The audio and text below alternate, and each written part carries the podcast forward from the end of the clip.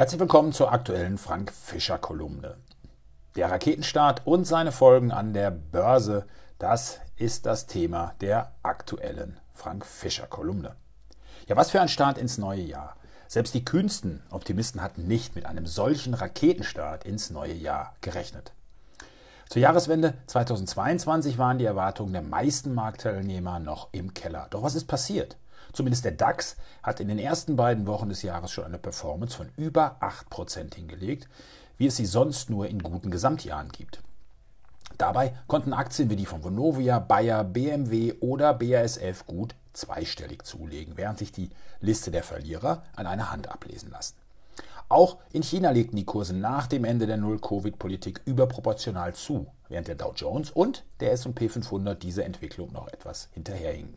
Was hat sich also nun zu Jahresbeginn wirklich geändert? Zunächst der Optimismus. Ja, der ist aufs Parkett zurückgekehrt. Die Inflation in den USA ist auf dem Rückzug. Damit bietet sich der US-Notenbank Spielraum für eine weniger aggressive Zinspolitik.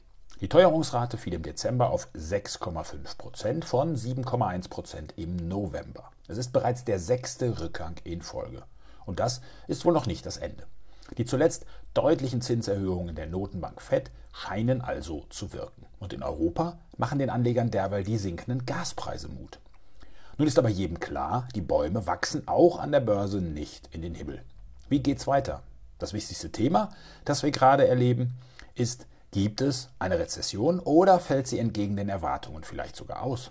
Oder fällt sie nicht so schlimm aus, wie erwartet? Mit anderen Worten, gibt es sogar ein Soft Landing der Konjunktur? Das ist die große Frage. Vielleicht kommen wir gar nicht so sehr unter die Räder, wie viele dies erwartet hatten. Und genau dieser Umstand ist es, den der Markt bereits einpreist, vor allem in Europa. Die Hoffnungen ruhen auf dem zurückgekommenen Energiepreisen und hier vor allen Dingen beim Gas. Denn der Winter war bisher nicht sonderlich kalt, man kann schon sagen, er war extrem warm, man denke nur an die 20 Grad an Silvester. Jetzt stellt sich aber die Frage, ist das ein Short Squeeze? Viele Investoren waren zu Jahresbeginn defensiv positioniert und müssen jetzt nachlegen. Auch der sogenannte Presidential Election Cycle, also dass die Börse in der zweiten Hälfte einer Präsidentschaft besser läuft als in der ersten, spricht dafür, dass es weiter nach oben geht. US-Präsident Joe Biden hat ja gerade seine zweite Hälfte erst begonnen. Auf der anderen Seite können wir uns aber auch vorstellen, dass bei einem nicht so starken wirtschaftlichen Abschwung die Notenbanken länger auf der Bremse stehen und dass eine negative Überraschung darin liegt, dass sowohl die Fed als auch die EZB tatsächlich die Zinsen länger oben halten, als sich das die Anleger wünschen. Bleibt die Frage, ob dies alles bereits vom Markt eingepreist ist.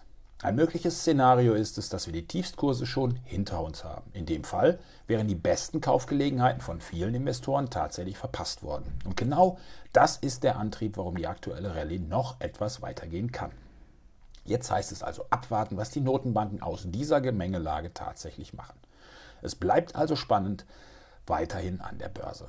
Aber eines, das kann man definitiv jetzt schon feststellen. Der Ausblick ist heute sehr viel positiver, als dies noch vor einigen Wochen der Fall war. Zum Schluss noch ein paar Bemerkungen in eigener Sache. Ja, am 15. Januar wurde unser Frankfurter Aktienfonds für Stiftungen 15 Jahre alt. Stolze 6,94 Prozent konnte der offensive Mischfonds in dieser Zeit pro Jahr zulegen.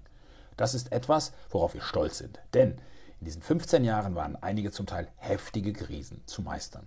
Auf der anderen Seite ist dies auch ein Ansporn und eine Verpflichtung, weiter hart zu arbeiten, um unser gutes Niveau zu halten und weiter auszubauen.